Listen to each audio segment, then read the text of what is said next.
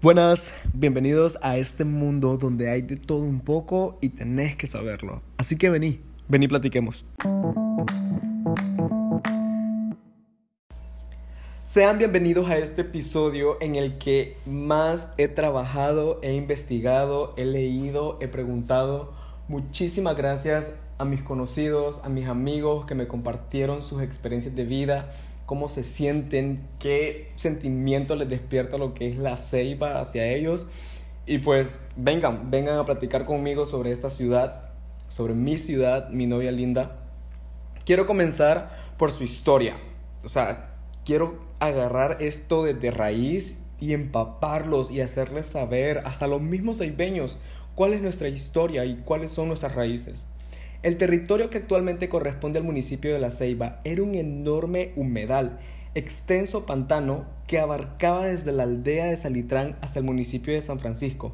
Para 1890, la ciudad solo contaba con tres calles principales. Al este, estas colindaban con el estero y al oeste con el terreno de Mazapán. Las, las viviendas estaban construidas alrededor del enorme árbol de ceiba, ubicado en lo que es el actual edificio de la aduana de la Empresa Nacional Portuaria. Existían otros grupos de viviendas que correspondían a la aldea Garífuna, la Barra del Estero, donde es conocido actualmente como la Zona Viva. Barrio Potrerito, Zona Mazapán y el actual centro comercial de la ciudad eran solamente aguas estancadas y su profundidad era variada los pantanos de la Ceiba comenzaron a ser rellenados por los olanchanos a partir del año 1840.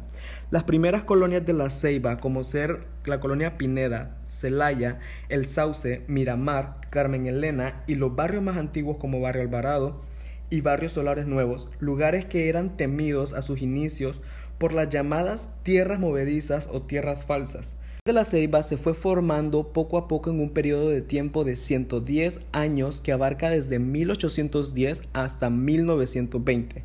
Este periodo de formación se divide en dos etapas. La de los primeros pobladores de la desembocadura del río Cangrejal, antes que se fundara la ciudad, el litoral atlántico era una región completamente virgen y hasta el año 1810 era despoblada en una área comprendida entre los puertos de Tela y Trujillo donde no se encontraba ningún tipo de población de relativa importancia. En la cuenca del río Cangrejal habían algunas aldeas de indígenas como Yaruca y La Colorada, las que mantenían una actitud de aislamiento con el resto de la población hondureña. La aldea La Colorada estaba poblada en su totalidad por indios tolupanes. La cordillera de Nombre de Dios era de manera de un sólido muro natural de contención el cual no permitía la facilidad de comunicación terrestre con el interior del país, contribuyendo en gran medida al permanente aislamiento que ha caracterizado a esta región con el resto de Honduras. En 1810, los garífunas llegan a darle vida y movimiento a un rico litoral atlántico por más de 300 años permaneciendo dormido y olvidado. Las primeras vías de comunicación terrestre que se conocieron en el litoral atlántico fueron las llamadas rutas garífunas a raya de costa, que partiendo del puerto de Trujillo llegaban a la barra del Cangrejal para continuar hacia Tela y el resto de la costa norte. Hasta 1820 el puerto por el cual negociaban los holanchanos con el exterior era Trujillo.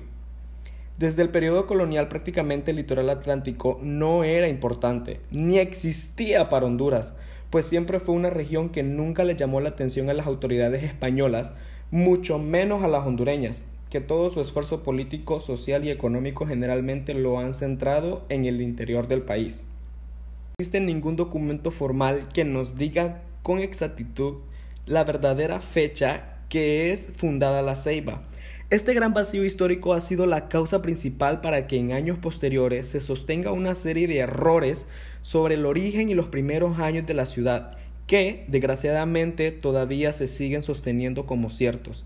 Son los viejos garífunas y la generación de ceibeños de 1940 los últimos en transmitir la tradición oral de mayor credibilidad que la ceiba fue fundada por 20 familias pobres de la etnia indígena Pech, recién venidos de dulce nombre de Culmí, en el departamento de Olancho, a quienes se les acredita ser las primeras personas en irse a vivir bajo las ramas de un descomunal árbol de ceiba que está ubicado en el actual edificio de la aduana, Al no encontrar un terreno seco en el enorme pantano que pudieran construir sus chozas, en un área comprendida entre las desembocaduras del río Danto y Cangrejal, pues todos los terrenos estaban en posesión de los holanchanos, garífunas y los primeros lloreños. Si se dan cuenta, los orígenes de los hijos genuinos de la ceiba son los garífunas, los holanchanos, los indios solupanes y los indígenas pech. Somos esta gran mezcla de etnias y culturas y ni siquiera lo sabíamos. A veces andamos presumiendo nuestra descendencia española, nuestro físico blanco, andamos presumiendo nuestro apellido, cuando realmente nuestras raíces son este conjunto de etnias, este conjunto de culturas del cual tenemos que sentirnos orgullosos y tenemos que, tenemos que hablarlo. O sea, hay que platicar de estos temas, son nuestras raíces. Todo esto, todas estas culturas, todas estas personas dieron vida a esta ciudad y convirtieron estas tierras en un lugar que recibiría a personas de todo el país y de todo el mundo con su gran feria y sidra y el gran carnaval de la amistad. Esta misma costa que vio nacer este cruce de etnias es la misma costa que me vio nacer a mí. Y por ese simple hecho, o sea, me siento tan enamorado de esta ciudad, siento que le debo tanto a esta ciudad, siento que le debo tanto a esta tierra, que estoy haciendo esto. Estoy queriéndoles hacerles saber y, y transmitirles este sentimiento de pertenencia, de que pertenecemos a este lugar y de que tenemos que ser mejores ciudadanos, que tenemos que ser mejores personas, porque esto, esta ciudad se lo merece. La verdad creo que voy a tener que hacer una parte 2 de la historia porque es mucha información. Les invito a que busquen el libro de La Ceiba, sus raíces y su historia por Antonio Canela Díaz. En esta parte 2 voy a incluir el amor y la pasión que une más a los ceibeños y es nada más que ser vida o victoria. Miren ustedes, yo antes vivía en la colonia Citramaxa y ahí antes quedaba la sede del Vida. Entonces yo pequeño, mis hermanos me llevaban a jugar pelota. Yo lo intenté, no soy bueno, la verdad, nunca fui bueno jugando pelota. Soy diferente, recuerden que soy un niño diferente. Pero mis hermanos, tengo tres hermanos mayores y ellos estuvieron en las reservas del Vida. Ellos dicen, va, de que nunca llegaron a ser titulares porque se arruinaron de la... se, se, se, se fregaron la rodilla, la típica paja. Pero bueno, les quiero compartir estas experiencias de vida de mi amiga Adriana y mi amiga Janie. Voy a comenzar con la de Adriana, se las voy a leer. Fue un texto que ella me mandó por WhatsApp y se los quiero leer. Desde pequeña me acuerdo muy bien de pasar tardes enteras en las casas de mis primas. Muchas veces esas tardes terminaban en la playita, enfrente del Hotel Quinta Real, viendo el sol despedirse. Mi tío Guillermo siempre llevaba a toda la prole a la playa que quedaba a tres cuadras de su casa.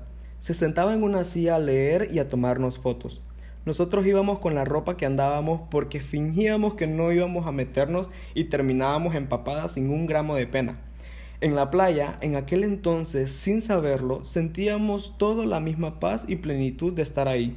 Creo que ya grandes, fuera de nuestra burbuja social, o sea, la de la escuela, nos dimos cuenta que tras conocer nuevas caras, nuevas vidas, todas estas nuevas personas que sí hay algo que inexplicablemente une a los ceibeños.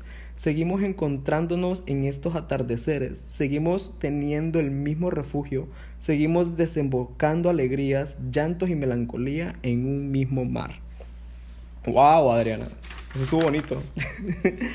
y ahora quiero hacerles ver también eh, la otra parte de Ceiba, que también ha sido ignorada y que se nos ha comparado mucho cuando yo siento que somos uno solo, que somos un puente, o sea, que somos que lo que lo, nos conecta al mar y son los isleños. Óigame, yo amo a la gente isleña. No sé por qué dicen que los aibeños tratamos de ser isleños y los isleños tratan de ser costeños. No sé por qué la gente anda diciendo eso cuando la verdad yo siento que somos uno solo y hemos compartido la misma alegría por, por años.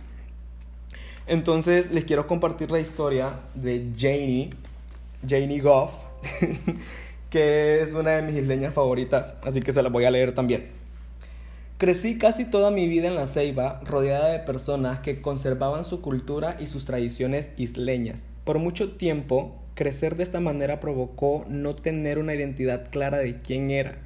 Mi lengua materna es el inglés isleño, pero mis recuerdos y conocimientos sobre la vida isleña eran pocos y vagos. Nací y crecí en la Ceiba, pero como las personas influyentes a mi alrededor habían sido todos isleños, no sentía que conocía la verdadera cultura ceibeña. Entonces me preguntaba, ¿era ceibeña o era isleña?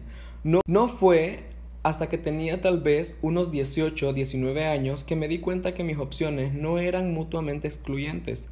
Al entender eso, pude sumergirme en ambas culturas de manera que nunca había hecho antes.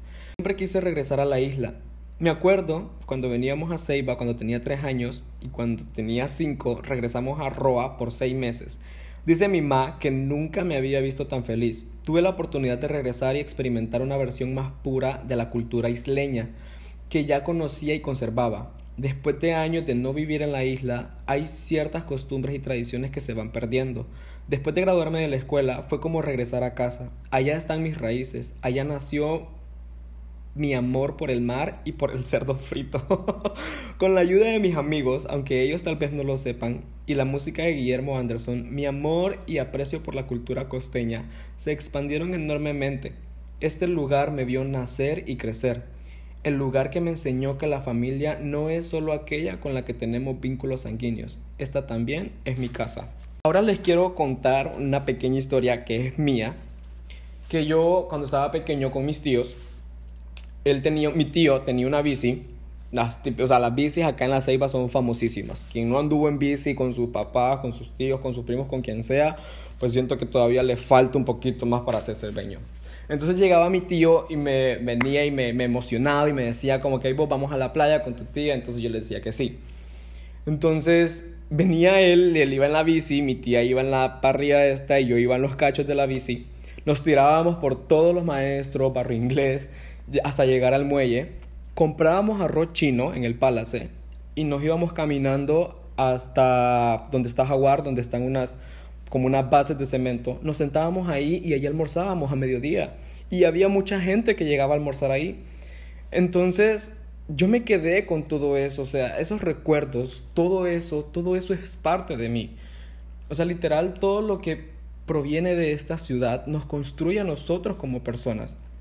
A los aibeños no nos importa quién sos, cuál es tu apellido, cuánto dinero tenés, si tenés o no tenés. La verdad a nosotros solo nos importa pasarla bien.